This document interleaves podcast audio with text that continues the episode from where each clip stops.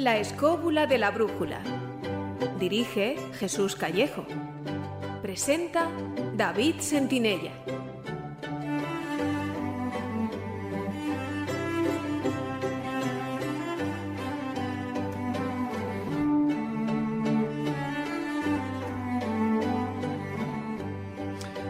Hola amigos escobuleros, bienvenidos a estas ediciones veraniegas de la Escóbula de la Brújula. En un principio habíamos pensado preparar una selección de algunos de los momentos más interesantes o bien divertidos del programa durante la pasada temporada, con el fin de refrescar vuestro espíritu curioso y la memoria en estos días calurosos en veraniegos. Pero en última instancia cambiamos de opinión. No en vano, tenéis todos los podcasts para escuchar o descargar tanto en la web de Spain Media Radio como también en iVoox o en iTunes.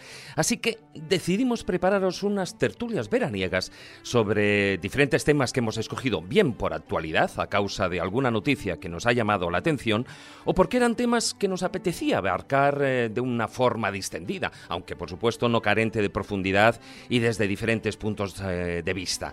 Esperamos que sean de vuestro interés y agrado.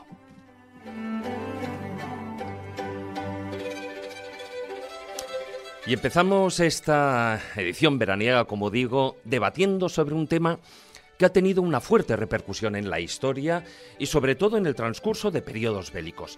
Se trata de la esclavitud, una institución que se ha venido practicando en todas las grandes civilizaciones desde la Edad Antigua hasta llegar hasta nuestros días, en pleno siglo XXI, a pesar de que la Convención sobre la Esclavitud de 1926, hace, fijaos bien, casi un siglo, ya la prohibía y la consideraba como un crimen contra la humanidad. Aún así, como digo, se sigue practicando no solo en adultos como mano de obra, sino también con niños y mujeres hasta con fines sexuales o de prostitución, incluyendo también las nuevas formas de esclavitud. De todo ello hablaremos. Así que, sin más demora, arrancamos los motores de los especiales de verano de la escóbula de la brújula. Queridos amigos, comenzamos.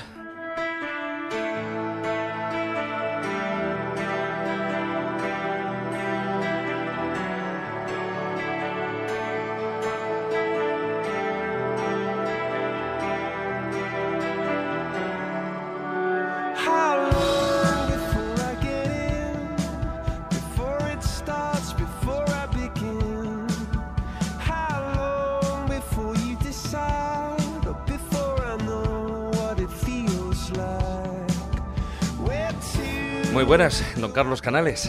¿Qué tal aquí, veraniegos? Veraniegos todos de manga corta, ¿eh? todos de no, manga corta. Estamos como para venir con abrigo. joder. Bueno, no sé, alguno todavía con la manga larga. bueno, tampoco es el caso de don Miguel Salas. Muy buenas, amigo. Buenas, ¿qué tal? ¿Cómo estáis? Maese, tú sí que tienes pinta veraniega. Yo estoy aquí bajo la canícula, que es como Calígula, pero en lo climático. Sí, claro, lo que decíamos, yo recuerdo Claro. hace, hace un, dos años atrás en los programas de verano que le llamamos la canícula de la escóbula de la brújula, ¿no? Esas, eh, bueno, pues esos programas que hacíamos, eh, dado el calor que había, y además que era curioso, porque mientras aquí teníamos el calor, gran parte de, o una parte de nuestros oyentes, pues eh, tienen la suerte en estos momentos de estar en manga larga, de tener unas temperaturas mucho más adecuadas que los sofocos veraniegos, porque están en el hemisferio sur. Dicen que hay ola de frío, ¿no? En Argentina y Chile. Están Sí, pasando sí, sí. fatal. Y, y- y buen frío, y buen frío. Y benditos los que veranean en el norte de España. Bueno, pero a ver, ta- tampoco hay que pasarse a los extremos. Ni tanto frío ni tanto calor de los cuarenta y pico que hemos llegado a tener por estos, por estos lares. Muy buenas, don Manuel Berrocal. Muy buenas, aquí estamos, sobreviviendo al calor. A ver, pero tú ya estás acostumbrado. Tú eres un Ah, hombre yo no, de, yo- mira, yo de soy- múltiples temperaturas. Yo soy hombre de frío por base. Y claro, cosas de lo que estamos que no, es- viviendo en que no es lo mismo que un hombre frío. No, eh, eh, no confundamos términos. Y la verdad, eso de Argentina que estoy diciendo, oye, mañana salgo corriendo. Mañana te vas, ¿no? Para. Chile o Argentina. Bueno, eh, hemos escogido este tema de la esclavitud a colación de una impactante noticia que dio la vuelta al mundo a mediados del pasado mes de julio.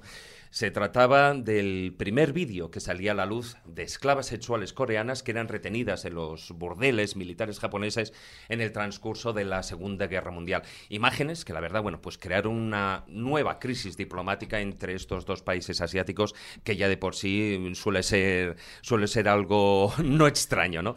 Pero bueno, sin quitar importancia, importancia al vídeo, Lo que yo creo que es verdaderamente polémico es que el hecho noticiable para extenderse y, ese mismo hecho se puede extrapolar a otros países y a otras guerras a lo largo de la historia hasta llegar, como desgraciadamente apuntábamos antes, a la más preocupante actualidad, ¿no? Pero bueno, yo creo que podríamos empezar esta tertulia em, decidiendo, pensando en cuándo se establece la esclavitud como institución jurídica que yo creo que es importante, porque, bueno, decíamos la esclavitud, bueno, parece que ya empieza evidentemente en la edad antigua, pero llega un momento en el que se, se establece y como, como una institución, algo que a la gente, incluso yo en su momento, cuando, cuando me enteré, me, me sorprendió como que la institución de la esclavitud. Pues es absolutamente cierto. Aquí voy a hablar un, un pequeño toque de abogado, pero porque es importante. Lo primero que voy a contar es raro, porque parece muy extraño a mucha gente que no está acostumbrada al conocimiento histórico de las instituciones humanas y la forma en la que regulan la convivencia en las sociedades. La esclavitud fue un gran avance para la humanidad, porque la no esclavitud significaba la muerte del enemigo. En el momento en que tú le esclavizas, Claro, espérate, es que esto es importante, ¿eh? Claro o sea, porque importante. em, esta frase sacada de contexto Claro. puede resultar una verdadera esto es, esto aberración. es importante. Sí. La esclavitud nace al mismo tiempo prácticamente que la guerra y es una consecuencia de la primera. Es decir, la guerra y la esclavitud también le resulta muy extraño a la gente si se le dice, sobre todo en el caso de la guerra, son perfectamente suprimibles de la humanidad. Las sociedades humanas no necesitan la guerra. Esa cuestión que se dice habitualmente de es que la guerra Sin es entrar en utopías, ¿eh? Sí, sí, no, no, sin utopías. Es que la guerra es un fenómeno necesario. Falso. La guerra es perfectamente eliminable, por eso es un fenómeno económico, exactamente igual que la esclavitud. Lo que es difícil de evitar, y es un tema que daría para otro programa, es la violencia. La violencia no es la guerra. La guerra es la violencia organizada con un fin político. Entonces, en ese sentido amplio, la esclavitud es exactamente lo mismo. Es la organización de la fuerza de trabajo humana u otras cuestiones, luego lo hablemos de las esclavitudes temáticas, con un fin concreto para aprovechar, para aprovechar el servicio que otras personas pueden pres- prestar a un grupo que por su poder, fuerza o posición social eh, tiene la capacidad de obligarles a hacer cosas que ellos en principio jamás harían. Cuidado, luego veremos, cuando hablemos un poco más, que hay muchas variantes de esclavitud y que una vez que la esclavitud se convirtió en institución, grandes, por ejemplo, ahora nos sorprenderíamos si yo digo a alguien que, por ejemplo, Polibio, uno de los grandes historiadores clásicos, era un esclavo, y es que era un esclavo. Es decir, luego hablaremos de eso porque luego la esclavitud tiene muchos matices, formas y estructuras en las que se va adaptando al entorno social donde se desarrolla.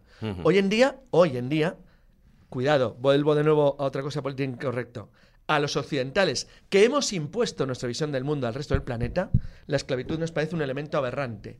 Pero, cuidadín, que esto es como lo que dijo Churchill, la civilización está un minuto siempre de perderse. Ya, claro. De Bueno, todas, espera, eh, eh, Manuel, déjame, ya sé que ahí, ahí ya sabéis que podéis entrar a saco todos, pero sí que me gustaría puntualizar lo que acaba de comentar eh, Carlos. eh, porque aquello de que la, era necesaria en, En su, su momento, momento, es decir, la esclavitud principalmente surge, por resumirlo, como una alternativa, como un mal menor eh, para todos aquellos enemigos que eran capturados durante la guerra. Entonces, Exacto. en lugar de matarlos, Se les que- aprovecha por un fin.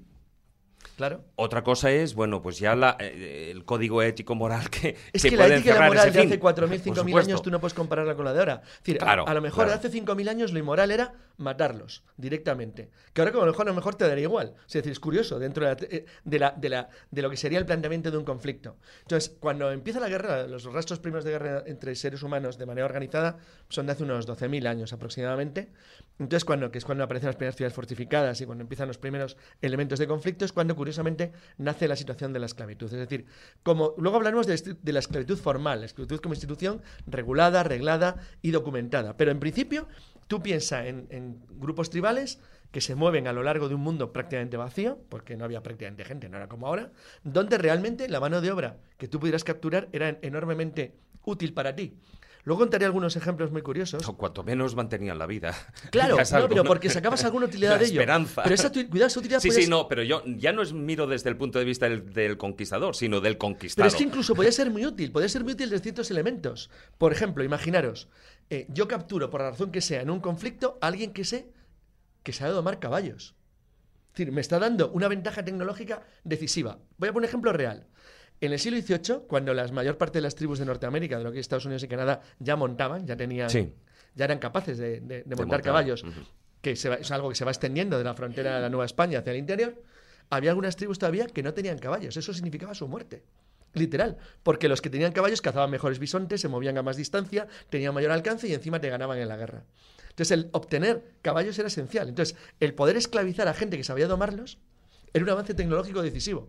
Sí, Entonces, porque- esas cosas son muy importantes porque ahora no lo vemos, porque lo vemos desde otro punto de vista. Pero desde el punto de vista de, de otra mentalidad de hace siglos, eh, la forma de verlo es totalmente distinta. Eso que estás contando es absolutamente cierto y además eso mm, lo que pasa es que ha sido distorsionado por el mito de que las grandes mm, praderas norteamericanas estaban llenas de caballos. Realmente los que utilizaron los caballos en principio fueron los europeos que los llevaron Claro, allí, de acuerdo, pero esos europeos no se movían en los transportes con los caballos como vemos en las películas con las diligencias, lo hacían con bueyes, que era lo útil.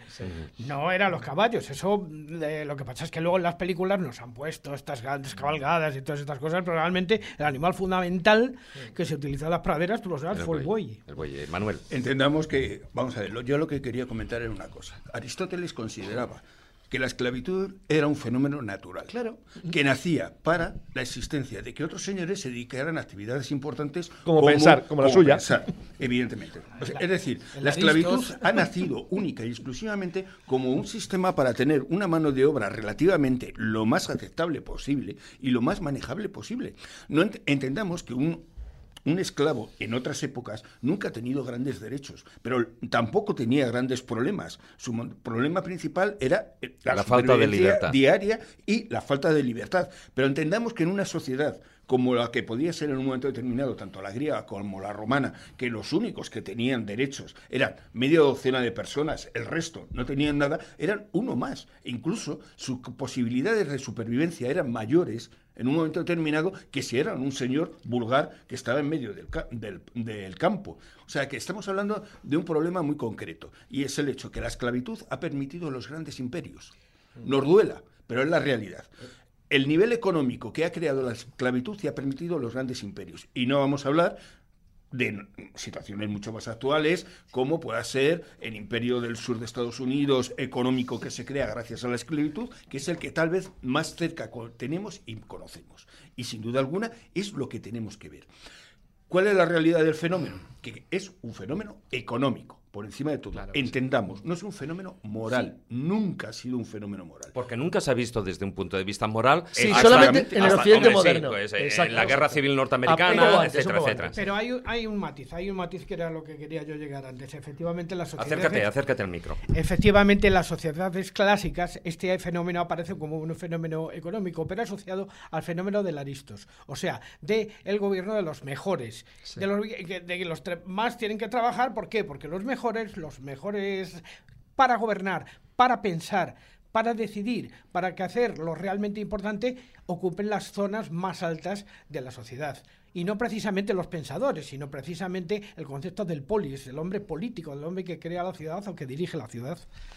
Pero además, sí, bueno, Bueno, no, entendamos que realmente la esclavitud se convierte en un fenómeno realmente moral a partir sobre todo de. Estados Unidos, o sea, de la, de la situación en, en el sur de Estados Unidos con los esclavos negros. Sí, porque bueno, en era la más época de los grandes imperios de. España, Francia. Portugal, eh, todo el periodo de conquistas, ahí no se planteaba. No, pero se empieza a plantear a lo largo del siglo XVIII de manera lenta porque poco a poco hay, hay- ya Europa va mejorando el nivel de vida, va, el nivel de vida te permite pensar, trabajar, ver el mundo de otra manera y hay gente que empieza a considerar desde un punto de vista tanto moral como religioso, porque se mezcla moral no necesariamente eh, en el sentido religioso, pero moral, una moral laica que Claro. empieza a crearse en algunos lugares de Europa en el siglo XVIII y también un fenómeno de- de religioso que nunca se perdió del todo, que consideraba que bueno que esclavizar a otras personas no era es- moralmente aceptable o bueno.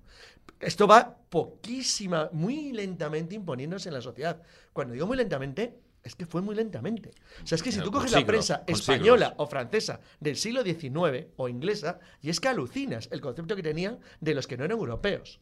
O sea, es que eso es que, por ejemplo, realmente el gran problema que existe cuando, el, eh, cuando España llega a América y empieza a esclavizar indios, aparte de que el problema es que los indios tienen un problema que respondían poco a la hora del trabajo muy duro y encima tenían una mentalidad muy diferente, se suicidaban directamente. O sea, el suicidio en ellos era una cosa normal, no era considerado ninguna atrocidad. Eso establece en un momento determinado la, la importación de Bueno, la- seres. el suicidio y sobre todo las enfermedades. ¿eh? No, no, no, no, que no. decir que en la o sea, española, el- lo que no, fue no, la no, no, cuidado. fue- Hubo muchas enfermedades, pero Sí, uno de los a principales problemas que se crea es que los indios se suicidaban porque esas situaciones que les ponían de vida no las aceptaban. Y entonces en su mentalidad el morir era una cosa normal. Con lo cual, ¿para qué iban a estar padeciendo aquí si se permitían el lujo de cortarse la cabeza y al día siguiente se supone que volvían en otra situación? Por lo tal, eh, tengamos en cuenta ese punto. Eh, la aceptación del negro como esclavo es porque desde el primer momento lo que se dice es que carecen de almas. Con lo cual, el valor moral desaparece. Es decir, la situación de se puede esclavizar directamente a los negros porque como no tienen alma, no son seres humanos y por lo tanto, en un momento determinado, ya no hay ese problema moral. Porque Claro. eh, el indio tenía alma, desde este de- el Sí, de las casas. Bartolomé de las Bartolomé, Casas, eh, Bartolomé. De las Casas tenemos la circunstancia de que él es uno de los primeros que rompe y dice directamente la existencia de eso, de que los indios son seres humanos y que tienen alma. Sí, toda la Con lo cual de se crea establece un sistema muy moderno moral de muy pensamiento. Pero un detalle, se lo ha dicho Manuel como complemento. Efectivamente, al tratarse un elemento económico es esencial. Cuando luego toquemos los casos de esclavitud más modernos, o los que ahora se disfrazan de otra forma, pero no dejan de ser esclavitud, eh, ahí hay algo que es fundamental, y es que, por supuesto, tú tienes que eliminar cualquier concepto que te equipare al esclavo con la persona que esclaviza. Eso es esencial, y eso exige un, un cierto curro, un cierto trabajo, un cierto trabajo intelectual para tú hacer ver a todo el mundo por ejemplo, como has empezado el programa, que no es extrínsecamente malo el que el, el ejército imperial japonés obligue a las mujeres, los pueblos conquistados, a prostituirse para los soldados. Punto. Quieran o no. ¿Por qué? Porque son de pueblos conquistados. Entonces, como los japoneses son seres superiores, pues pueden permitirse hacer eso en el mundo asiático. Eso exige una justificación moral, pero interior. Le exige para ti, no para los demás. Y convencer a la gente de que eso es sano. Luego habría, bueno, luego vamos viendo todos los matices uno a uno de todas las variantes de esclavitud moderna, pero para quedarnos con la clásica de toda la vida, el motivo es económico y a partir de ahí comienza a establecerse un sistema de regulación. Si yo tengo esclavos, los esclavos son objetos. Si son objetos, son sujetos de propiedad. Si son sujetos de propiedad, ¿No tienen a regular. derechos? Claro, y- y- pero no tienen derechos, pero son como actualmente como los bienes semovientes, como sería un perrito. Un, si tienen que tener, comen, duermen, se reproducen. Habrá que crear todo un sistema sobre su tipo de vida y sobre todo sobre las condiciones en las que viven, cómo se transmite la propiedad sobre los mismos, qué ocurre con los hijos que tienen, qué ocurre, bueno, todo este, este problema teórico que se va que va surgiendo a lo largo de las grandes sociedades de la antigüedad que eran profundamente esclavistas y que se nutrían para la mano de obra masiva, sino de que va a haber pirámides de esclavos, pues necesitaba obviamente una estructura enorme de control y regulación. A ver, Bueno, eh, creo que el ejemplo de la pirámide no está muy acertado. no, no, No, Yo- no, bueno, no, porque hay muchas cosas hoy en día que. Pero bueno. Me refiero al caso de que alguien hay una cierta documentación de que efectivamente quienes trabajaban en las pirámides Sí, eran, ¿no? eran- muchos eran obreros libres. Sí. De todas maneras, creo que habéis corrido mucho en el tiempo para llegar al fenómeno de la esclavitud a partir prácticamente del siglo XVIII. No tenéis que, no debiéramos por lo menos eh, tratar un tema de la importancia de este sin pasarnos por las primeras formas de esclavitud mucho más antiguas.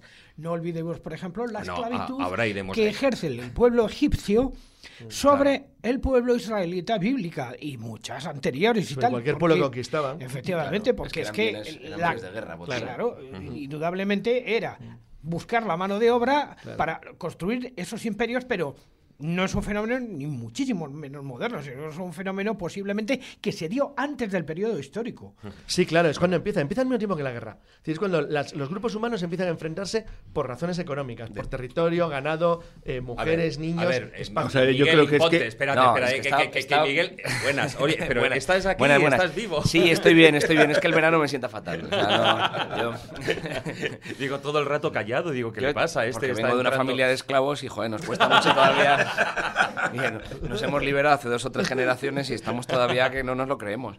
Pero Venga, aquí puedes liberarte. No, lo cierto es que todo, todo parte de la fabulosa capacidad que tiene el ser humano de justificar psicológicamente todo lo que hace en función de su necesidad, ¿no? Hay un proceso de despersonalización en, en- en- el, en el- en el hecho de la, de, la, mm, de la esclavitud clarísimo, igual que lo hay en el de la guerra. O sea, tú te lees la prensa de las grandes guerras o de la guerra del siglo, las guerras del XIX y tú ves cómo trataban los periódicos de cada país a los rivales y los despersonalizaban, les arrancaban la, la- la- la- la humanidad para que, para que fuera más fácil matarlos. Pues lo mismo pasa con los esclavos, es una cuestión de círculo de empatía, ¿no? ¿Con qué, con qué seres eres capaz de identificarte y con qué seres no? Pasaba con la mujer, el mismo Aristóteles que lo hemos mencionado antes decía que no tenía alma.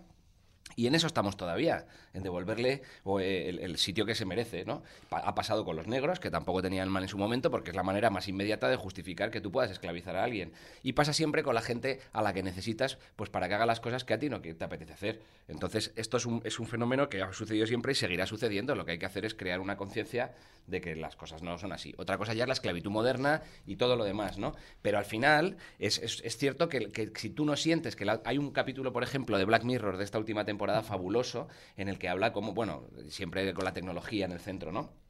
de cómo esa despersonalización, que hasta ahora ha sido psicológica, puede ahora mismo ser una despersonalización pro- provocada por la realidad virtual. Es decir, que tú consigas que el soldado, cuando vea al enemigo, vea un monstruo.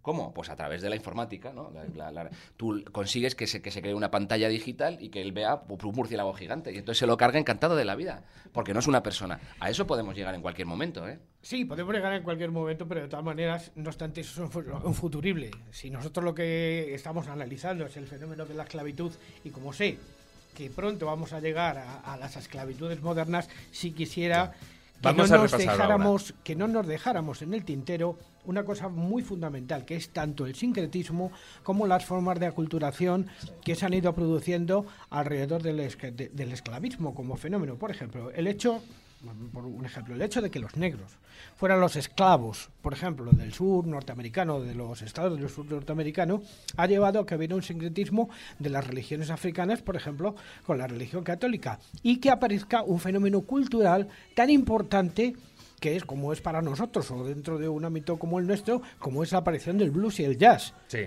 Y el espiritual negro. No olvidemos que todo esto tiene su origen precisamente perdona, y en el todas, fenómeno y del todas las religiones afrocuba- eh, afroamericanas. Afroamericanas, efectivamente. Precisamente Músicas eso- y canciones perseguidas directamente por los estamentos claro. políticos, tanto americanos como europeos, claro. Claro y sobre sí. todo por las Vamos grandes ahora- religiones. Vamos ahora precisamente eh, a, a embarcarnos en ese, en ese periodo de lo que fue el gran comercio de esclavos y los conflictos entre África, bueno, en África y la conquista de América.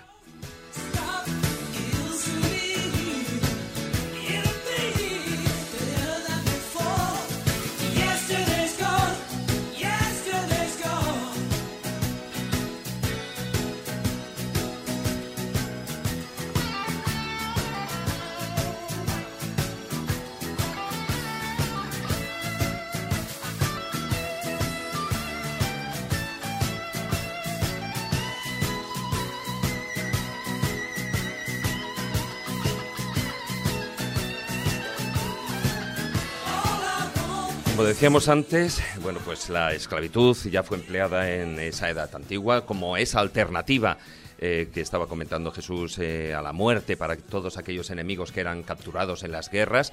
Eh, esto se llevaba ya en, en- el antiguo Egipto, en todas las grandes civilizaciones de la antigüedad, eh, hasta en el Valle del Indo. Ya se, Claro. yo creo que se vino Todas las produciendo. civilizaciones antiguas se nutrían con esclavos para la mano de obra general. Es la época de expansión de la agricultura, cuando se crean las primeras civilizaciones modernas, bueno, eh, antiguas, pero que son las primeras que tienen ciudades y que tienen sistemas de monarquías organizadas, de estados consolidados. Todas se nutrían de la mano de obra esclava porque el matar a los esclavos, el matar a los vencidos en la guerra, eh, no resultaba útil desde el punto Claro. de vista económico, económico ni práctico. Aparte de eso, la esclavitud de, de grupos de población eh, gigantescos, porque en algunos casos, en algunas zonas, como en algunos lugares de Medio Oriente, llegaban a ser núcleos de población. Ha citado antes Juan Ignacio el caso de los, de los israelíes, eh, de los judíos por los, por los egipcios, pero es un caso porque conocemos por la Biblia y por las tradiciones nuestras, pero eso era algo general que ocurre en todos los pueblos sí, de la sí, antigüedad. Y eh, obtenía, ofre- ofrecía grandes ventajas. La primera, la primera eh, aumentaba el número de la- del, del personal dispuesto a trabajar para labores útiles, útiles para la sociedad. Segundo, lo que ha comentado al principio Manuel, permitía que una élite eh, tuviera la capacidad de pensar y dedicar su tiempo, el tiempo libre no existía como concepto ahora, a hacer cosas que serían inimaginables en una sociedad donde eh, tuvieran que trabajar. O sea, Demócrito no creo que hubiera ideado la teoría del átomo si hubiera tenido que estar labrando en una, en, en una, en una era. O sea, en- eh, pero es que incluso yo creo que en muchos casos hasta no dejaba de ser un, mero intercambio. Por Claro. ejemplo, en la sociedad Sí, sí, sí. romana era el intercambio. Tenían los esclavos eh, que los tenían como servicio doméstico es que ahora vamos a ser... y, y además eh, no es que les pagaran, pero tenían casa, detalle, no, tenían detalle, sí, sí. eh, alimentación, eh, tenían algunos derechos, acabo- etcétera, etcétera. Acabo con este pequeño detalle. Efectivamente, luego la, la, la esclavitud se va convirtiendo en una institución regulada, es decir, forma, que forma parte del derecho de una comunidad y que tiene sus, sus estructuras, sus reglas, sus funciones y, sus, y su forma de incluirse en el entorno social, el tipo de esclavitud va cambiando. Por ejemplo, Vuelvo de nuevo al caso de Polibio. Polibio le hacen prisionero tras la batalla de Pindna, los romanos, cuando combaten contra los macedonios. Polibio era un hombre cultísimo. Cuando es acogido por una familia romana, una familia romana va a coger a alguien como Polibio para ponerle a acabar. Tú dices, no, tú te quedas aquí como preceptor de mis hijos, te eh, empiezas a... for- puedes escribir, pero eres nuestro esclavo, pero a cambio tú puedes ilustrarnos de tus conocimientos. Y eso es un intercambio notable. Sí, en ese sentido, Polibio fue consciente de lo que era, pero también eran conscientes los que su alrededor de la utilidad que tenía. Entonces, no todo el mundo era tratado de la misma forma, porque ¿para qué vas a, para qué vas a desperdiciar la eficacia del conocimiento de tus esclavos? Por ejemplo, volvemos a Egipto. Cuando Egipto tiene el primer contacto con los pueblos indoeuropeos en el norte de lo que es hoy Irak, con Mitani, los mitanios o los hititas, y conectan por primera vez con civilizaciones que tienen la doma de caballos, que tienen carros y que tienen hierro, dice, tú tienes delante gente que tiene un conocimiento tecnológico fantástico. Si los coges, tú no vas a poner, a- no sé, no vas a, hacer, a poner a construir acequias a un tipo que es capaz de fundir, que es capaz de fabricarte espadas de hierro, o que sabe cómo domar un caballo. Eso, eso es Claro, una labor maximiza Pero- su utilidad. Exacto. Pero es que nos estamos metiendo en un tema muy complejo y deberíamos, deberíamos ir un poco más despacio. El tema, por ejemplo, del esclavismo en el mundo clásico, en el mundo romano fundamentalmente, es un tema que además está asociado al concepto de esclavo eh, como preceptor o como liberto. Porque el esclavo alcanza un estado en el cual es liberto y pasa a ser realmente el administrador de los, de los, temas, de, de los temas de Estado. Por ejemplo, en el imperio de Calígula, Longinos sería fundamentalmente, que era un esclavo liberto, el que llevaría las cuentas. Lo mismo pasaría pues con muchísimos otros, por ejemplo, con eh, el caso concreto de eh, por ejemplo, y algunos otros y tal. Ovidio, por ejemplo, fue también otro de los esclavos que se llevaron al exilio. Existe una novela magnífica de Vintila Oria que dice que se llama Dios ha nacido en el exilio, en la que habla de la esclavitud a la que se sometía Ovidio, ¿eh? precisamente para que no trabajara para otros. O sea, eh, en el mundo clásico todo esto funcionaba y funcionaba bien, pero hablamos del concepto de libertad. Libertad en contra de esclavitud. Versus, ¿Libertad para qué? ¿Para moverse o para qué? En un mundo tan restringido como era aquel, porque hoy día el mundo es muy extenso, pero en aquella época el mundo era poco más allá de lo que tenía el horizonte en la mayoría de los casos, excepto para Sí, no, el, no estamento una- castrense, vamos. no era tanto un problema de libertad de movimiento como si un- una libertad de en parte de pensamiento y luego de hacer lo que en tu día a día mm, te diera la gana hacer. Evidentemente estaba sujeto, pues igual que hoy en día en un mundo laboral, pero la- lo único que hemos cambiado es eh, tenemos, digamos, la esclavitud de la necesidad de un sueldo, que es diferente. Entonces, pero, pero en aquella época, mm, bueno, pues eh, a cambio tenían otro tipo de, de virtudes y de opciones, como antes apuntaba, ¿no? Tenían la vivienda, tenían, de hecho, hay muchos eh, hoy en día Todavía Todavía en, en muchos lugares se sigue utilizando este mismo sistema y no se considera como una esclavitud, es decir, trabajo a cambio de vivienda y de comida. Precisamente la y seguridad y seguridad. Precisamente la ceca, la ceca en su sentido moderno nace en el mundo romano para poder organizarse, porque al final ya no sabían exactamente cómo pagar en especie, entonces se empieza a sustituir el, el- el género en especie, pero el, gé- por- por el género moneda, que es las tecas, las tecas que empiezan a, a funcionar eh, en el mundo romano a través de las diferentes monedas que, que empezaron a, alca- a alcanzar el valor en su época, con las que se podía precisamente adquirir los esclavos. Hablo de denarios, ases, etcétera, etcétera, etcétera. Todo este tipo de todo este tipo de, de monedas que se utilizaron en la época. Bueno, es que creo- una- No, digo que hay una diferencia importante. Es cierto que las condiciones entre un trabajador, un esclavo romano y un trabajador del servicio del siglo XIX a lo mejor no son, no son grandes. Pero hay una diferencia importante, es que tú eres dueño de tu destino. Es decir, tú te puedes ir, a lo mejor eres dueño de tu destino para coger, largarte y morirte de hambre en una cuneta, ¿no? Porque no tienes más opciones, pero eres dueño de hacerlo, ¿no? Solo Pero esclavo bueno, no podía eso, hacerlo, ¿no? eso es que, eh, seamos sinceros, ahora nosotros tenemos un concepto, Claro, un concepto claro. muy importante que es ese de libertad. Nosotros no nos damos cuenta que es una idea que nace principalmente a partir de finales del 18. Claro, Antes claro. la gente ese concepto la de libertad Francesa. no les servía para nada. Claro. Según los movimientos, estos movimientos esotéricos ocultos que lo van a dar luego a la Revolución Francesa y a todos estos elementos, los que empiezan a tratar al ser humano como un ser humano, es decir, con, Claro. unos, con unos valores propios como es el de la libertad. Es que no Pero se entiende el fin de la esclavitud sin la Claro. ilustración, Pero claro. es que entendamos directamente que es que eh, la realidad, la- independiente de que eh, la esclavitud en el mundo clásico pudiera tener unas características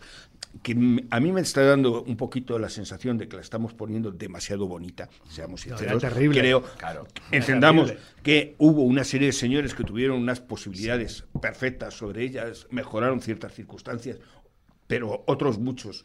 Hombre, seamos trabajar en las minas no debe ser muy agradable. Evidentemente. Y estamos eh, la- hablando la ni- en los barcos negreros ni nada. Estamos Pero hablando no, de, no, de no, un pero yo me refiero, 0,0%. yo me refiero en ¿no? la esclavitud clásica. Cuando llegamos ya a la época de, de la época de, los barcos negreros, como tú dices, entendamos que es que ahí ya el posible concepto de esclavitud ya se desmadra completamente. Era más barato comprar un esclavo negro que cuidar al que tenías. Claro, Y ahí- entonces a partir de ese momento Claro. lo que se crea es directamente que esa, esa figura no tiene valor ninguno, da igual. Y la esclavitud se convierte en la destrucción masiva de personas, única y exclusivamente por el beneficio. Claro, estamos hablando de situaciones que hay que entender. O sea, que cuando se levantan en Cuba directamente, por ejemplo, los esclavos, dos de cada tres cubanos eran esclavos. Claro. O sea, había más esclavos que, Pero eso- que eso se- personas libres. eso se Y debe- esas cosas hay claro. que entenderlas. Eso se debe a lo que decía antes Carlos, es decir, la, la- la esclavitud no ha sido una cuestión moral jamás, ha sido una cuestión Nunca. económica. Claro, ha sido una cuestión Entonces, si no llega a ser por, la inclu- por la inclusión del concepto moral,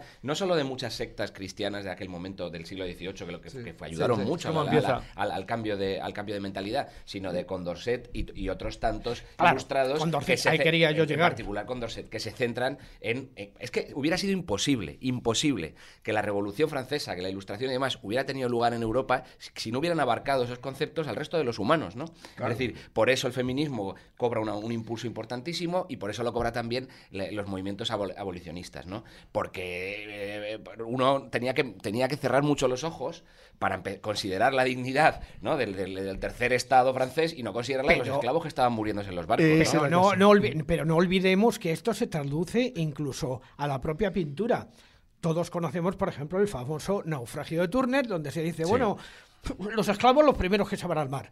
O sea, el famoso naufragio de los esclavos de William Turner, que significa que en el momento que viene la tormenta dice, hay Hombre, mucho claro. peso, venga, todo lo- todos Pero al mar, todos al mar. claro. Todos los puntos. sí. Algo muy parecido que lo, ya- lo llevó recientemente Spiel- Stephen Spielberg a la película Amistad, en la cual también aparece el fenómeno. Cuando un tío se pone en- enfermo, un esclavo de estos que traían de África, como era de prácticamente un ladrillo, al mar, fuera, con una Claro. cadena atada y todos Hay que tener en cuenta que como complemento... Bueno, lo cierto es que no les ponían ni cadena. Lo Era que- demasiado claro, gasto. Lo que, lo, que acaba, lo que acaba de comentar Manuel es también importante en otro sentido. Cuando se empieza a cortar el tráfico transatlántico, cuando Inglaterra, sobre todo, que era la potencia dominante en los mares después de las guerras napoleónicas, decide perseguir la trata, los esclavos que había en las naciones americanas, da igual, desde, desde, desde Brasil hasta, hasta Estados Unidos, se convierten en objetos más valiosos. Digo objetos porque es lo que eran. Con lo cual, a partir de ese momento, los grandes plantadores empiezan a pensar que como el precio se eleva porque llegan menos desde África, te ves obligado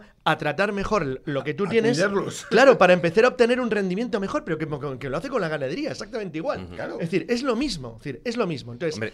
este problema, este problema que era, ya se empieza a desarrollar en un mundo que se está empezando a industrializar. No hay masas proletarias que empiezan a tener conciencia de que lo son, de que hay explotación en las minas, de que se trabaja con niños, pero en las propias sociedades occidentales. Entonces, esa misma sociedad occidental, como bien ha dicho Miguel, era imposible que no se diera cuenta en un plazo más o menos breve de lo que era un esclavo. Hombre, de todas formas, Claro. esa concienciación de la que tú estás hablando, ya eh, los propios eh, negros, evidentemente, eran conscientes cuando se produce el gran comercio de, de esclavos con, eh, con todo lo que fue la Claro. conquista de América. De hecho, hay un momento el que es curioso a mediados del, y ya más tarde, a mediados del siglo XVIII, porque se habla mucho de los españoles, pero cuando los franceses cogieron y convirtieron a Haití, tela marinera. Por Eh, encima de todo. No, no, que no. Fueron los más esquilmadores. Sí, Pues, los de grandes, los las grandes traficantes fueron, fueron portugueses, ingleses y holandeses. Entonces, bueno, pero Es lo que sí que es curioso sí. es que, por ejemplo, en la, en la, la isla, en la parte Sí, colonial, la- en la Haití, Haití actual, en, sí. en Haití actual, eran Que era el lugar más rico del mundo. 300.000 esclavos y apenas 12.000 personas Que eran libres. la gente más rica del mundo, lo sabías, ¿no? Es decir, Sí. En 1700, cuando se produce la gran rebelión ahí de los esclavos haitiana, los blancos de Haití eran la gente más rica del planeta Tierra. Nadie vivía como ellos. Era imposible, claro. Gracias a la esclavitud que Claro, tenía. claro, claro. Y lo curiosamente, Haití fue el primer país que abolió la esclavitud. Sí. Bueno, en realidad sí, porque hace Francia, pero... Bueno, Claro. eh, pero claro, Moderno. claro, O sea, pero lo- estamos hablando de eso. Lo cual es curioso porque, claro, en las tradiciones propias de Haití pasaron de tener esclavos vivos a tener esclavos muertos, ¿no? Sí, pero claro, sí. pero, pero lo que sí que es eh, curioso Está es que, bien. bueno, ahí tanto lo, lo que fueron los tanto los reyes franceses, eh, que era Luis, Luis XIII, Luis Luis XIV, XIV. como la misma Iglesia Católica en su momento, utiliza y crean es lo que fue ese código negro como interés propio para em, un poquitín lo que tú decías, Miguel, maquillar eh, sus conciencias, seguir teniendo mano de obra y tener el control de la zona. Y, y a cambio de nada, porque no tenían los esclavos, no tenían, no eran, como tú Pero, decías, claro, incluso eran objetos. Eran objetos, pero Eran fijaros, objetos. fijaos que incluso cuando ya aparece en el siglo XIX, porque esto fue muy lento, es decir, realmente en el siglo XIX el, el fenómeno de la esclavitud, el entenderlo como lo entendemos hoy, fue una cosa muy compleja porque había elementos muy, muy, muy, no reaccionarios, es decir, muy duros en la sociedad que no aceptaban bajo ningún concepto el que se les dijera que los negros tenían que ser liberados de manera masiva. Es interesante porque incluso se llegó a un proceso gradual. Es decir, incluso en un momento en que se había asumido que la esclavitud, que la esclavitud iba a desaparecer, la cuestión no era tanto el saber que iba a desaparecer, sino qué hacemos entonces con toda esa población que tenemos ahí. Voy a poner dos ejem- tres ejemplos totalmente distintos. Uno, las leyes de vientre libre, que es una cosa muy, muy curiosa, que son es los procesos que se inician cuando tú ya sabes que la esclavitud de una manera u otra la tienes que eliminar, porque la presión social a nivel mundial, mu- mundial hablo siempre a nivel europeo, el resto del mundo contaba, era tan fuerte que tú tenías que acabar con ello. ¿Qué es lo que haces? Dices, vale, los esclavos siguen existiendo, pero los hijos de los esclavos ya nacen libres. De manera que hay como digamos un periodo transitorio. Es decir, yo no dejo, declaro abolida la esclavitud de golpe, sino que dejo un periodo de unas cuantas decenas de años hasta que llegue un momento que no habrá esclavos. Fijaros qué, es, qué cosa más absolutamente brutal desde el punto de vista moral actual. Ostras, es que eh, Claro, tenerlo es- en cuenta eh, de una Claro, manera es generacional ah, es Pues bueno, pues ese es el sistema que aceptó España, por ejemplo, en Cuba. En Cuba, que, que era colonias, como bien sabido, dicen provincias, bueno, en fin. Hasta 1898, es decir, las, eh, un- uno de los problemas que se plantea es un, sistema, como ocurre en Brasil, de vientre libre, en el cual va, va habiendo una evolución que va a llegar a la larga a la eliminación de la esclavitud. ¿Qué ocurre en los países donde es abolida, pero tienes una población ex, ex esclava muy grande, que en cambio tiene la curiosidad de que son países modernos y avanzados. Eso ocurre, por ejemplo, en, en Estados Unidos. En Estados Unidos, la, la consecuencia de todo ello es que lo que hay es un enorme esfuerzo en el sur para que esa población negra que acaba de ser liberada por todo el impuesto del ganador de la guerra civil no tenga derechos. De Con lo cual, le das derechos que tiene, pero no ejerce. O sea, los negros eran libres, pero no votaban, pero no les dejabas votar. Entonces, no les dejabas ir a colegios con los niños blancos, te los vas segregando y los vas colocando en una posición en la que nunca pueden alcanzar el estatus. Y luego el tercer modelo, y esto acabo, que es el más brutal. En el momento en que la, el- en la ca- capacidad moral de la sociedad tuya te impide tener esclavos porque consideras que es malo, adaptas la solución. Ahí nos metemos ya en el siglo XX, que es la, solu- la solución de Tasmania. Bueno, ¿sabéis lo que pasa en Tasmania? En Tasmania no había esclavitud porque mataron a todos los indígenas, los ingleses. No queda ningún tasmano. Los mataron a todos, a lo largo de tres generaciones. No quedó ni uno. Entonces decides eliminarlos y convertir a la tierra de Tasmania o Australia en lo que ellos llamaban terra nullius, tierra vacía de personas. Cuando se meten con España, que la gente recuerde que los aborígenes australianos hasta 1962 formaban parte de las leyes de la flora y la fauna.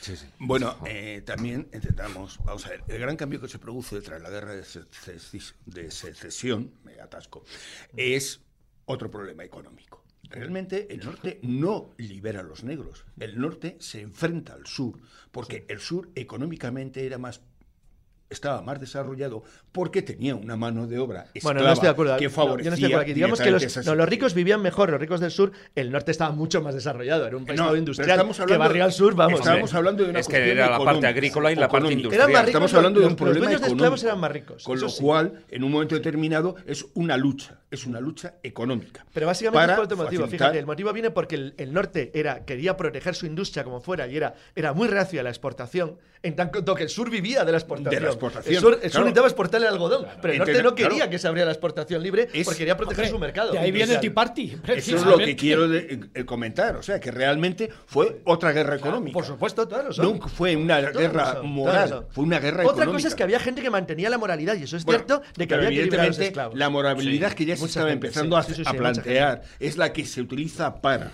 realizar No, viene esa bien, guerra. viene bien también a los grandes a los grandes industriales del norte, que les viene bien también, primero, que no se rompiera el país, que no querían, segundo, el decir, bueno, también hay un fenómeno moral que podemos aprovechar para machacar a estos de una vez, que están en la Edad Media.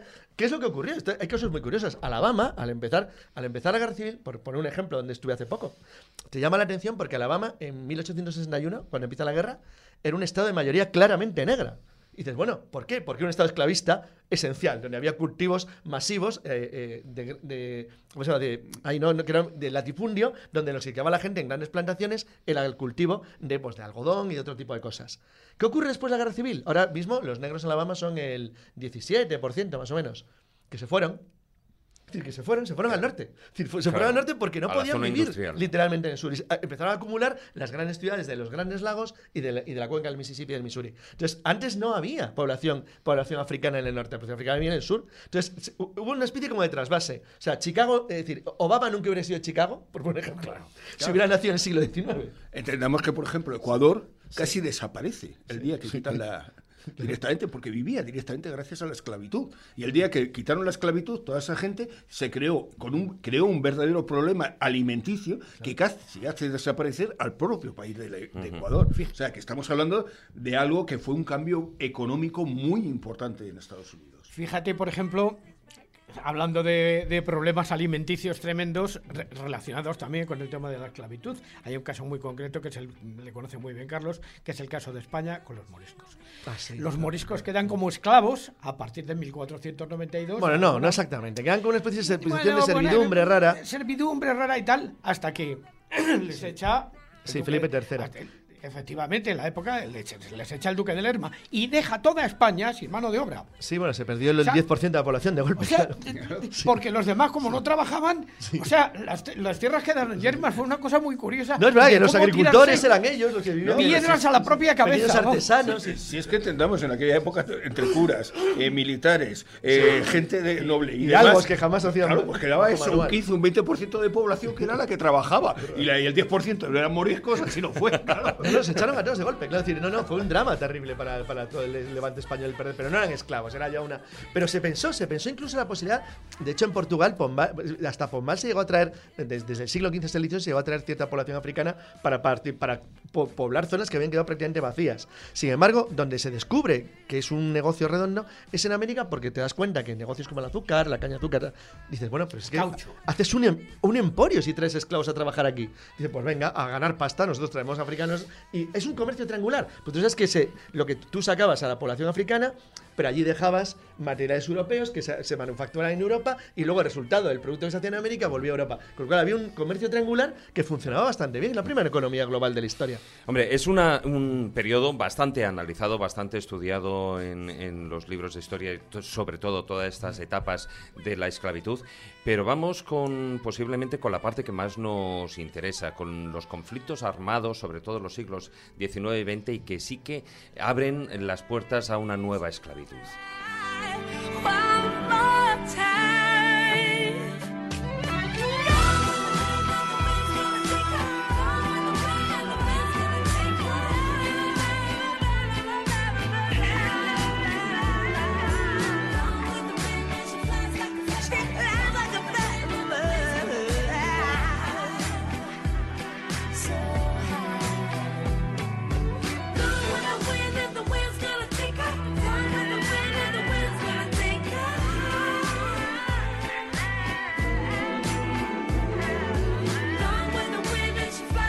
Bueno, pues vamos a esta última etapa porque es curioso, eh, estaba diciendo eh, la parte que más nos puede interesar por la cercanía y por las consecuencias es, eh, el- bueno, pues a pesar de que ya en la, la Convención de la Esclavitud eh, se firma en 1926, a partir de ahí, como decía en la introducción, se considera todo lo que es, eh, bueno, se prohíbe evidentemente eh, la esclavitud eh, se considera como un crimen contra la humanidad, pero he aquí que ocurren eh, un periodos de grandes guerras, las grandes guerras ya mundiales, por ejemplo, sobre todo en, en la zona del Pacífico, la zona en África, etcétera, donde se producen una serie de grandes contrastes con lo que sería la parte moral, ética, conven- los tratados firmados, etcétera, etcétera, con lo, la realidad que se está dando. Y ahí surge ya no solo es la, la, eh, la esclavitud de mano de obra, sino que surgen otro tipo de esclavitudes, entre ellas, por supuesto, la sexual, que, hombre, podríamos decir casi casi que es de los orígenes de la historia, pero donde ya toma otro carácter.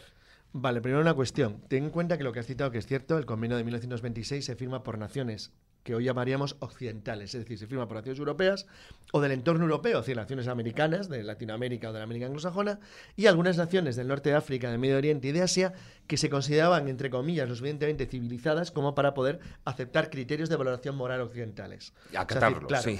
Eso no quiere decir, vamos a poner ejemplo, que cuando Siam, Tailandia, firma el convenio que lo firma, eso no quiere decir que haya luego zonas remotas, a lo mejor de su estado, donde se siguen practicando, si no esclavitud directa, sistemas muy parecidos.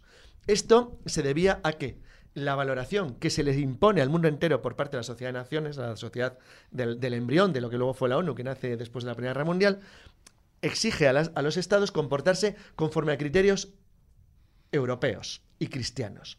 Lo cual no quiere decir que todo el mundo lo acepte como tal. ¿Qué es lo que ocurre? Que se producen dos fenómenos muy curiosos. Las sociedades militaristas que nacen en el mundo a partir de los años 30, no solamente en Europa, sino también en Asia, crean estados dictatoriales y fuertes con un nuevo orden moral en previsión de, de nacimiento, de crecimiento, de desarrollo, que es, una subversión completa de lo que es el orden moral cristiano normal, empezando por el nazismo. El nazismo es el embrión de un futuro Estado esclavista. Pero claramente, porque es que lo dice en su, en su propia declaración de principios. Pero es que el militarismo japonés actúa exactamente igual en la esfera de prosperidad de Asia Oriental, en el mundo que ellos quieren crear dirigido por, por los japoneses. Entonces, como, como hablábamos fuera antena Miguel y yo, por si lo mismo, los, los otros habían hecho lo mismo, ya, ya, es cierto. Pero lo hacían en entornos donde sabían que eso tenía difícil respuesta moral. ¿Por qué? Voy a poner un ejemplo. Y en si los alemanes diferentes. consideraban Untermenschen o, o subhumanos a los eslavos de Ucrania o de Rusia, sabían perfectamente que hablaban de sociedades que hasta ese momento estaban gobernadas por un régimen comunista que hacía exactamente lo mismo, que tenía campos de esclavos trabajando en toda Siberia. Entonces, realmente sabían que, ¿cómo te va a discutir moralmente tu superioridad moral a alguien que hace lo mismo? Entonces, a Japón le pasaba algo muy parecido. Japón ataca a sociedades europeas coloniales, donde cuando esclaviza a la población, no a la población, a determinados elementos de población, lo hace con la justificación de que los libera. Porque es lo que utilizan como arma. Dice, oiga, no, mire, yo utilizo a la gente de Indonesia para mis burdeles, para mis soldados, pero les he liberado a estos holandeses malvados. Me lo debían de agradecer. Entonces, Cuidado, esto es un tema entendamos- interesante. Entendemos en ese punto un- eh, el inicio de la utilización de las mujeres de placer que utiliza Japón. Nace en realidad como un concepto de liberación. Claro.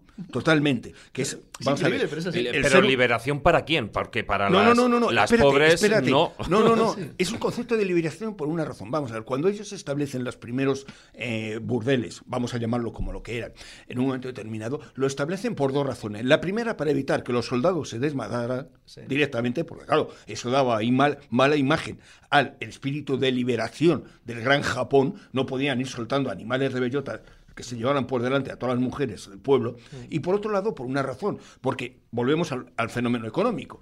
El mayor problema que tenía el ejército japonés eran las enfermedades de transmisión sexual. Morían más soldados por enfermedades de transmisión sexual que por las balas. Con lo cual, que lo que crean es un sistema de control. Un- con lo- y, y utilizan en un momento determinado, sobre todo, prostitutas originales de las zonas que en un momento eran eh, tratadas médicamente para evitar que tuvieran enfermedad de transmisión sexual. O sea, eran perfectamente controladas como medio de liberación para estos señores. ¿Qué ocurre? Que claro, que cuando la cosa empieza a crecer y a crecer y el ejército empieza a crecer y a crecer, llega un momento en que eso es imposible de mantener. Claro, pero Y siempre entonces- se construye desde el punto de vista de un ban menor. Es decir, más vale, más claro. vale tener a, a 30, Claro, 40, claro. 50 Hablamos- mujeres allí absolutamente esclavizadas sexualmente. A que mis soldados destruyan Yakarta entera, claro, es que es así, claro. Estamos pero- hablando- Pero, eh, moral- Está- pero no, moralmente cuidado, no, no. deja de Sí, sí. ser Cuidado, horrible. estamos hablando, Sí, pero si estamos estoy de acuerdo, hablando, claro. estamos hablando De la un justificación. sistema imperialista donde Sí. la mujer, sus derechos son los mismos que una piedra. Exacto. sí. Entendamos. Sí, sí, sí, Entonces, sí. claro, o sea, tenemos que entender también la situación un poco en su momento. No podemos eh, sacar la cosa de contexto. En su momento, la mujer japonesa era una señora que tenía el mismo derecho que una piedra. Con lo cual, en un momento determinado, no digamos ya la coreana, que ni siquiera era japonesa. Con lo cual, en un momento determinado es eso. ¿Qué ocurre? Que cuando en un momento determinado tienen la característica de que ya no hay señoras suficientes a utilizar, pues ya directamente las familias pagaban con las hijas, porque claro, un coreano, si no quería que le cambiaran el nombre, podía pagarlo con la hija, que era utilizada como esclava sexual. Porque la mayoría no eran, eh, eran todas engañadas. No las cogían y decían, usted va a ser, no, iban a ser enfermeras o iban a trabajar eh, en la administración o no sé qué, y cuando se querían dar cuenta estaban metidas en un sitio de estos, teniendo que aguantar, pues bueno, como se habla a la media, entre 40 70 animales, mm, pues eso, desfogándose así como bestias. ¿Dónde creéis que se produce la mayor eh, esclavitud en, en Europa? Bueno, en, en- perdón, a partir del siglo XX y, hombre, ya el siglo XXI ver, ya esa parte, el- ¿no? Pero siglo- durante el en siglo, XX... hay, hay estados esclavistas que eran Que es- grandes potencias. La Alemania nazi era un estado esclavista, pero es que era evidente que lo era. La pero es que la, la Rusia soviética era un estado esclavista. Pero vamos a ver, la alemana nazi lle- lleva la esclavitud a, a- Claro. a- a otro nivel diferente, que es a, a utilizar fragmentos de cuerpos judíos para hacer cosas. O sea, Exacto. para hacer jabón, jabón, para hacer... No, para, lámparas, para- sí, claro, eso- lámparas y eso ya es la, escla- la- la cosificación humana elevada a la enésima potencia. No solamente te utilizo para trabajar, que también, Bueno, sino que, que- te que utilizo no para, es- hacer, para fabricar objetos. Que ya no es esclavitud, es ir un paso mucho más allá. Vamos a ver, pero- estamos pero hablando de la Pero está basada en la misma Sí, idea, que es la sí. cosificación de la persona. La eliminación del valor importante. humano. Es decir, es decir, en el momento que, por ejemplo, fíjate, siempre dicen cuando dicen la diferencia, vamos a ver, cuando el régimen soviético metía millones de esclavos en sus campos de trabajo, fíjate la diferencia que hay entre meter a millones de esclavos en un campo de trabajo a coger eso sin ni siquiera considerarlos humanos. O sea, decretar, como hacían los nazis, que eran Untermenschen, subhumanos. Y que por tanto una categoría que estaba por debajo, con la que podías hacer lo que te diera la gana.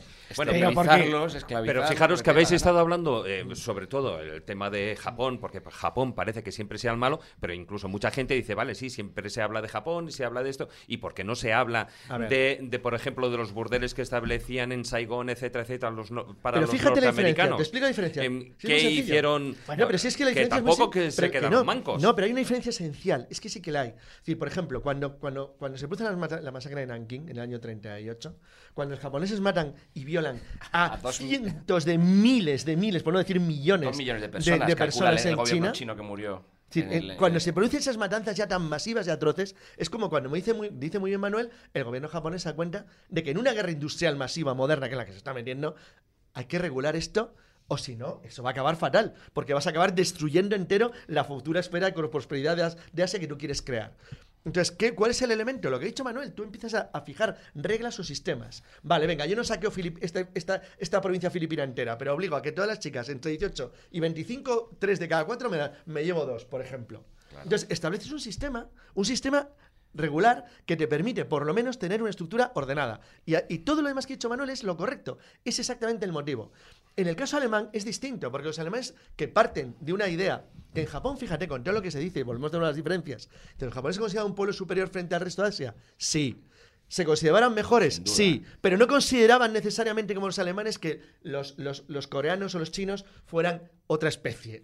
Es que la Alemania nazi quería prácticamente eliminar toda la población de la zona este, porque quería sustituir por colonos germanos y ocupar unas zonas con otros fines diferentes. Con lo cual, la población que había allí, pues te sobraba.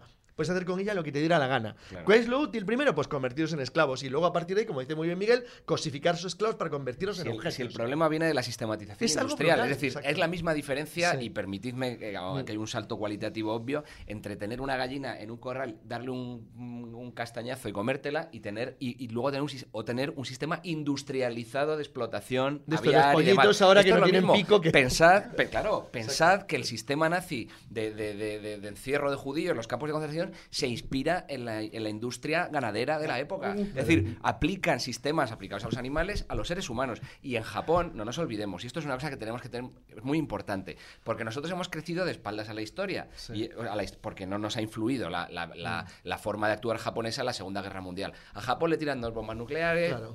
y entonces se convierten en víctimas inmediatas. Además, se pliegan enseguida a, la- a las, a las- a las peticiones occidentales y se convierten en un, en un, en un país simpatiquísimo a ojos de los occidentales. Que hace dibujos nos, ha- manga. que nos hace los Walkman Y y, dibujos Oliver y manga. Benji, ¿no? Entonces, nos olvidamos de lo que supone Japón para la historia reciente de Asia. Es decir, la imagen que tiene un chino hoy en día o un coreano de lo que es díselo, Japón. Sí, sí, díselo. No, es- y Japón jamás, y no nos Ha olvidemos, pedido perdón a diferencia de jamás ha pedido perdón de Alemania. Por lo que hizo. Pero China, entre otras cosas Corea, ¿no? porque entre otras cosas porque en este caso en concreto Japón es que además era una potencia industrial que no eran los otros. Bueno, claro. Eso es una cosa absolutamente Yo, yo he estado, yo cuando viví en China estuve en el museo de la explotación sexual eh, que, han, que han hecho en el norte de China, en- de, los, de lo que habían hecho los japoneses, con fotografías, textos y demás.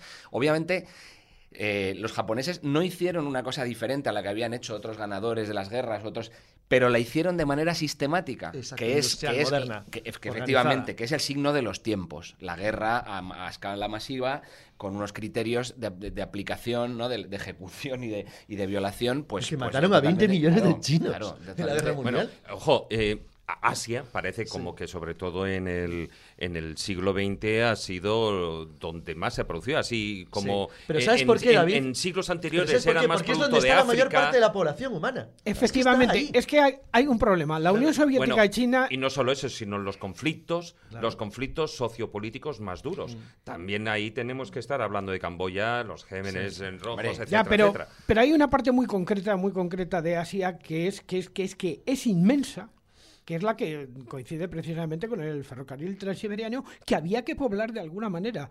Y por eso, precisamente, una de las, una de las, digamos, de los logros, por decirlo de alguna manera, del sovietismo, o de alguna manera de, de cuando se forma la Unión Soviética, era poblar todo el centro de Asia, excepto Manchuria.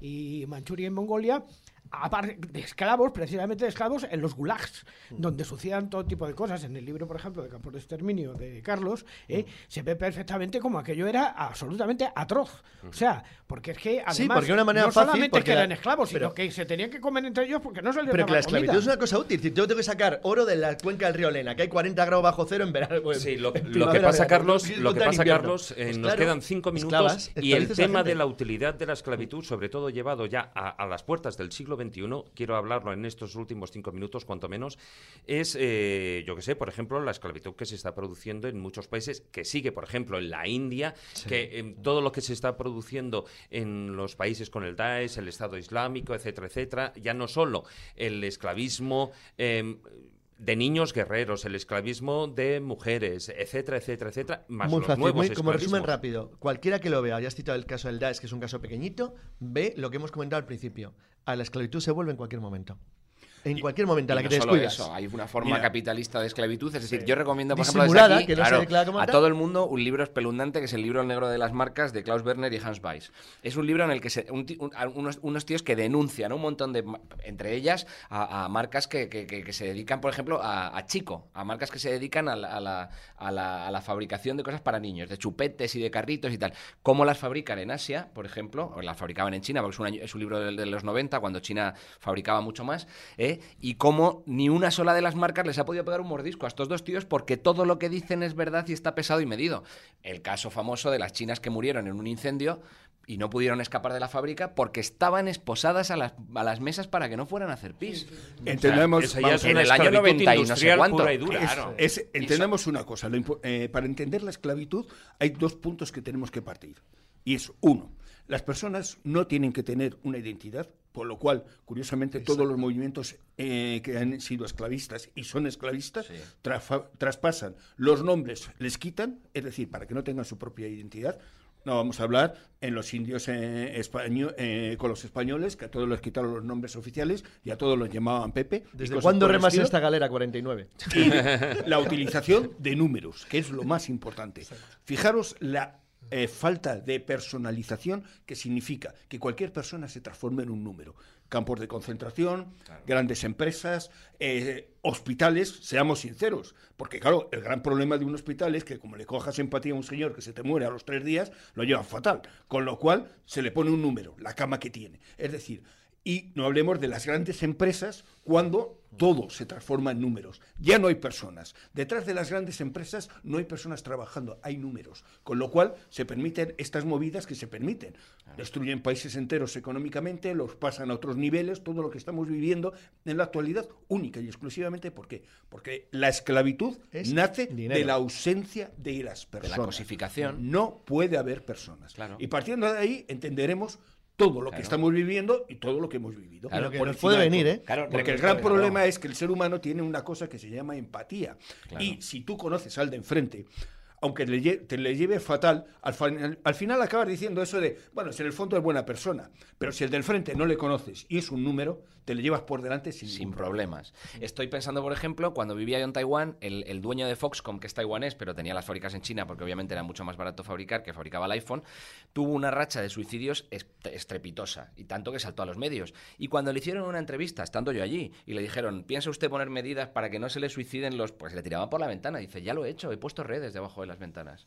Es decir, ¿me puedes O sea, decir un no ejemplo...? Es, no es vamos a bajar el horario laboral, vamos a ¿Me poner puede otro decir tipo un de condiciones. Un ejemplo Bueno. mejor eh, por el que se vea que los empresarios, de te- determinados tipos de empresarios de hoy en día, consideran a los hombres objetos o gallinas. ¿Sabéis o- que hay, sabéis que Bueno, hay un, pero como tú decías, todas ahora- las grandes marcas, marcas Sí. De marcas. eh, textiles, em, calzado, Pero, eh, David, em, David, que hay, ahora hay, hay ordenadores. empresas en China que si tú te suicidas te hereda el puesto un familiar, lo firma, no puedes escapar del círculo. Porque has firmado un contrato. Claro. Ay, madre. Y estos tíos, claro, es que cuando en el libro negro, de las marcas se ven, estas fábricas son las que hacen los juguetitos en McDonald's. O sea, no son McDonald's, pero son empresas subcontratadas por McDonald's. Por lo tanto, McDonald's considera que no tiene la necesidad moral de mirar a. ¿no? Y esto ha sido así con un montón de marcas, ¿eh? O sea, y el, Sí, libro, sí. libro de las mar- el libro negro de las marcas es una lectura muy recomendable porque es el primero que pone el dedo en la llaga y dice: Oigan, señores, hay un mon para que ustedes, como dice, por ejemplo, que por cierto quería recomendarlo, lo hablábamos antes, Carlos y yo, el monólogo de Louis C.K., que se llama Sure But Maybe, que habla de la esclavitud, y acaba diciendo eso, dice, al final hay esclavos para que yo pueda estar mandando WhatsApps mientras cago, con, per- con perdón, ¿no? Porque eh, el- el- el- la, la cantidad de fabricación que hay ahora de teléfonos que sean tan baratos y demás está hecho en los lomos de un montón de personas que tienen condiciones laborales infrahumanas, sin duda. Claro. La Organización O- Internacional del Trabajo, esas entidades y demás, asegura que ahora mismo, gracias a la esclavitud existente, esclavitud, no condiciones de trabajo esclavas, significan 150 mil millones de dólares en el momento actual de beneficio. O sea, eso yo creo que define claramente cuál es el problema. Y si nos Con lo ponemos cual- a hablar del coltán, de... Ya, ya, ya, ya. Pero lo que sí que me gustaría es eh, terminar el filandón y el programa, este especial programa veraniego, em, con un mensaje.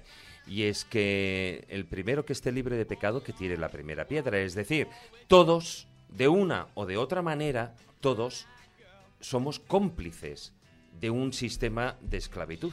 O como dijo, que no hemos hablado de él, Miguel y yo, un conocido monologuista americano de televisión, en modo irónico, ¿se ha hecho algo grande sin esclavos? Bueno, pues de momento eh, yo diría, pues mira, eh, la escópula. bueno, salvo a Frankie Zuzquiza que lo tenemos ahí en los controles, a pesar de, de que está también de vacaciones, pero bueno, esto es lo que hay. Pero le bueno, pagamos amigos, en cañas. Bueno, ahora, ahora, ahora vamos con las cañitas, es verdad, ¿eh? es un trueque, entonces es un trueque. Bueno, queridos amigos, lo dejamos aquí, ya la semana que viene abarcaremos otro de, de estos coloquios, debates, filandones, tertulias, etcétera, sobre algún otro tema. Eh, Carlos, hasta la próxima Hala, semana. voy a trabajar esclavizado. Maese, Eh, Quítate el látigo, quítalo, suéltalo. El, el látigo no, no, no, yo no, el látigo no lo puedo dejar porque te- si no los osos se me escapan. bueno, no, no, no hablemos de los fines de los látigos. Manuel, hasta la próxima semana. Hasta la próxima, que seguiremos con algún tema de estos raros. Sí, sí, raro, raro, raro. Don Miguel, caballero. Bueno, hasta la próxima semana y a ver si nos explica la próxima semana Manuel por qué va vestido de negro en verano. Sí, sí, bueno. Que esto es un tema Eso interesante. cuando quieras. Claro. Bueno, muchas gracias, Fran, que está al otro lado de la pecera, y a todos vosotros, queridos escubuleros. Gracias por escucharnos una semana más y sobre todo siendo verano. Como siempre os recuerdo nuestra página web, laescobula.com, nuestro canal en YouTube, donde podéis encontrar diverso contenido audiovisual de los programas y también nuestra presencia en las redes sociales. En Facebook, la página oficial La Escóbula de la Brújula y en Twitter nuestro perfil es arroba escobuleros. Tratad de ser felices e ilustrados. Hasta la próxima semana amigos, que paséis un buen verano.